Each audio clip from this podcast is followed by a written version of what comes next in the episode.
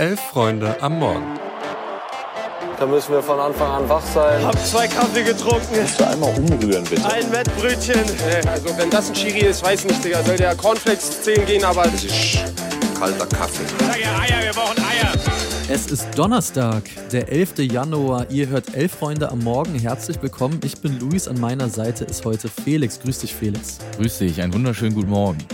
Wir sprechen über die Rückkehr von Jaden Sancho zum BVB. Wir haben weitere steile Thesen zur Bundesliga dabei und halten euch mit den News auf dem Laufenden, was den Transfermarkt angeht. Also viel Spaß.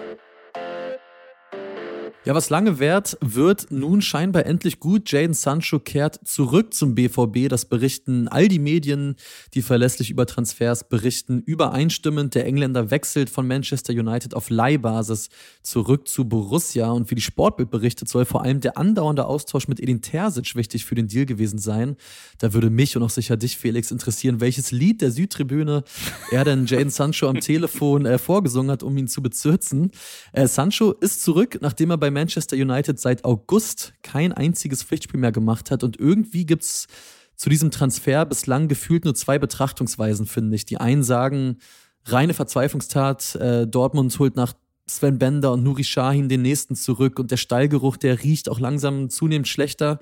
Und die anderen sagen, schlauer Transfer, weil wenig Risiko. Ja, es, es gibt so ein kleines Muster in dieser Winterpause, habe ich das Gefühl. Als seien die Manager der Bundesliga über die Weihnachtszeit etwas wehmütig geworden, um nicht zu sagen faul. Denn die Scouting-Abteilung hatten gefühlt mal mehr im Köcher als Spieler aus der Kategorie. Ich war auch mal gut zu holen.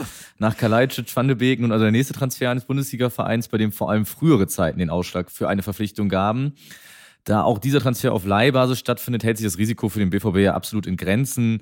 Kreativität im Scouting finde ich jetzt aber tatsächlich sieht anders aus. Neben Sancho mhm. scheint der BVB ja auch Ian Marzen, Linksverteidiger vom FC Chelsea, auf Leihbasis zu holen. Auch der hat nicht viel gespielt, aber zumindest unter Vincent Kompanie in der Vorsaison sehr, sehr gut performt. Ja, ist schon etwas kreativer, äh, der zweite Transfer wahrscheinlich von Marzen, aber ich verstehe schon, was du meinst. Ich sehe es grundsätzlich aber ein bisschen positiver und ich sage, warum auf Kreativität vertrauen, wenn man auf Gewissheiten zurückgreifen kann. Äh, damit meine ich jetzt nicht zwingend, dass Jaden Sancho in der kommenden Rückrunde sechs Tore und sechs Assists auflegt. Das hat er nämlich in seiner letzten Rückserie beim BVB noch gemacht. Aber ich finde, da kommt ein zweifelsohne hochtalentierter, zuletzt aber auch maximal gefrusteter Spieler zurück in ein Umfeld, in dem er immerhin den Pokal gewonnen hat, wo er zum Profi wurde. Dazu auch mit der Aussicht auf wirklich eine Menge Spielzeit vom ersten Einsatz weg, weil es auf dem Dortmunder Flügel derzeit wirklich ein bisschen eng aussieht. Außerdem, und vielleicht können wir ja mal gemeinsam so eine Messlatte anlegen, wie groß können die Erwartungen an Jaden Sancho jetzt überhaupt sein nach der letzten Zeit, wo er eigentlich überhaupt nicht mehr gespielt hat? Oder anders gefragt, ab wie viel Scorer-Punkten, wenn wir es mal messen wollen würden, würdest du sagen, okay, passt schon, das war ein guter Deal? Ja, mir reicht es im Endeffekt auch, wenn er am 24. Spieltag einmal Robin Gosens in der alten Fürsterei von links nach rechts komplett aufzieht und da einen macht. Es gab in den mhm. letzten Jahren dann doch wenig Spieler, die so viel Spaß gemacht haben in der Bundesliga als der Prime Sancho. Deswegen mhm. bin ich, auch wenn ich dem Scouting vielleicht skeptisch gegenüberstehe, gar nicht so anspruchsvoll, was jetzt seine konkrete Leistung und sein Scoring-Output angeht, sondern wäre eigentlich schon einverstanden mit zwei, drei Ausnahmeleistungen. Kurz gefasst, sechs bis sieben Scorerpunkte und ich bin komplett dabei. Das wären dann aber mhm. halt auch schon fünf mehr als Adeyemi in der Hinrunde. Ja, äh, hart, aber fair enough auf jeden Fall. Äh, weil du gerade schon sagst, Prime Sancho, was ich bei dem krass finde, der ist immer noch 23. Der ist so jung, der Typ. Also, wenn man den ins Laufen kriegt, ähm, wäre das ein großer Gewinn äh, für Borussia Dortmund. Übrigens, Sancho, der ist ja längst nicht der erste Borusse, der nach einer kurzen und auch längeren Abstinenz den Weg zurück zum BVB gefunden hat. Komm, wir spielen mal ein kleines Namensbingo. Ich fange an, äh, ganz offensichtlich Mats Hummels.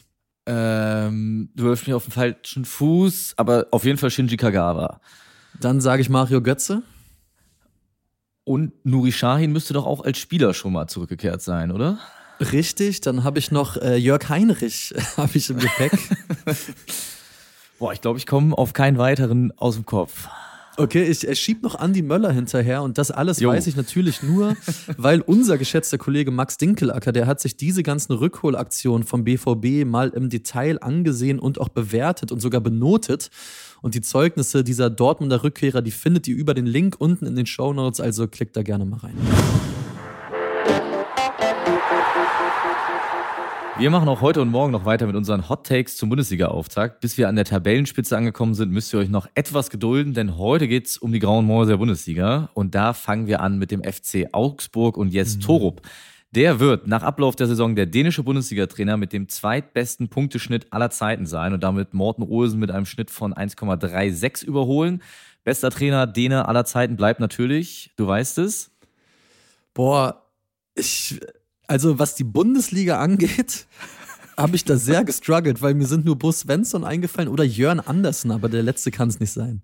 Es ist auch äh, etwas gemein, denn es ist Frank Arnesen, der hat ein Spiel Oh. betreut und, ein, und dieses gewonnen, also einen Punkteschnitt von 3,0 beim HSV geholt. Äh, ich meine, immerhin mehr als Jörn Andersen, der wurde ja mal in Mainz vor der Saison noch entlassen, von daher So. gar nicht so verkehrt. Äh, ich mache mal weiter, Thema Graue Mäuse, der VfL Wolfsburg, völlig klar. Der wird äh, nach einer ja, relativ egalen bis brenzligen Hinrunde auch eine egale Rückrunde spielen, dafür aber den nächsten Luxusschlitten zum Verkauf bereit machen. Ist jetzt nicht so, als ob der VfL groß Geld bräuchte, aber ich sage, Lovro Meyer wird sich in der Rückrunde noch mehr ins Schaufenster spielen und eventuell schon nach dieser Saison zum zweitteuersten VfL-Verkauf werden. Dafür würde eine Summe von über 40 Millionen reichen und ganz ehrlich, irgendein englischer ja, Fünftligist, der wird die schon aufbringen. An De Bruyne, der hat damals 75 Millionen Euro gekostet, da wird er nicht rankommen. Und Meyer, der sagte jüngst beim Kicker auch selbst, dass der VfL ja für ihn so als Sprungbrett zu einem europäischen Topclub dienen soll. Und ich sag mal so, ein Jahr Wolfsburg sollte auch mehr als genug sein. Also so generell für jeden Menschen auch. Da widerspreche ich. Also nicht dagegen, dass ein Jahr Wolfsburg mehr als genug ist, sondern gegen die Rückrunde Lofro Meyers. Nico Okay. Kovac hat einst schon die Zauberfüße Takashi Inui und Nelson Valdez bei Eintracht Frankfurt vergrault und wird es auch schaffen, dass Lofro Meyer vom ganzen links-rechts verschieben keine Kraft mehr hat, seine Füße für irgendwas Sinnvolles einzusetzen. Okay. Ganz im Gegensatz zum ersten FC Heidenheim, Yannick, das Beste sei Dank, der FCH hat die Saison gar nichts mit dem Abstieg zu tun. Die Statue vom Mann des Jahres Frank Schmidt wird nicht nur golden, sondern auch Platin und das alles, weil sie zwei wichtige Elemente haben, einen Stürmer und einen Standardschützen. Die anderen Teams im Keller haben einfach jeweils nur eins von beiden. Ja, ich sag mal so, in einem bald erscheinenden Artikel auf Elf Freunde habe ich Jan Niklas Beste bereits in den finalen EM-Kader geschrieben. Hier also keine Widersprüche meinerseits. Äh, ich mache weiter mit dem SC Freiburg. Der darf nämlich still und heimlich wieder nach Europa. Platz 8 in der Winterpause. Das war früher ein riesiger Erfolg für Freiburg. Das ging in diesem Winter aber fast schon unter, einfach weil die letzten Jahre vom SC so gut waren. Davon können Streich und Co., glaube ich, aber nur profitieren. Deswegen Gregal knipst, Höhler knipst, Lienhardt und Günther räumen ab. Und Chico Höfler ist weiterhin der beste, unterbewertetste Spieler der Liga. Ich sag, Freiburg wird Sechster, ohne dass es jemand merkt und festigt trotzdem den Status als Spitzenteam.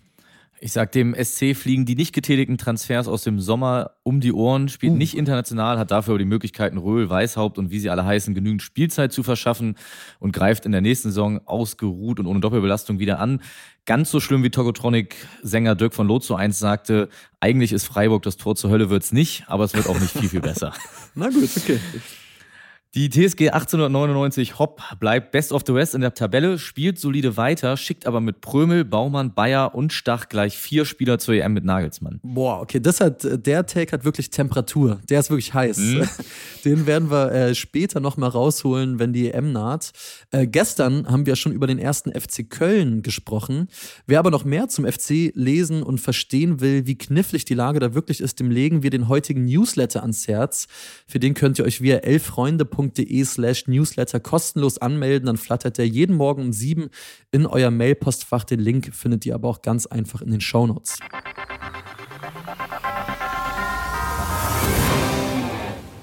So, und zum Abschluss haben wir noch ein paar News dabei. Wir starten rein mit einem Transfer und einem Gerücht aus der Bundesliga. Es geht mal wieder um Leonardo Bonucci, etwas überraschend, aber auch um Florian Neuhaus. Wir starten aber bei Leonardo Bonucci, da können wir es kurz machen. Der wird Union Berlin nach nur einem halben Jahr verlassen und zu Fenerbahce Istanbul wechseln. Das hat der türkische Club bereits bestätigt. Bonucci ist da am Mittwoch zum Medizincheck angereist.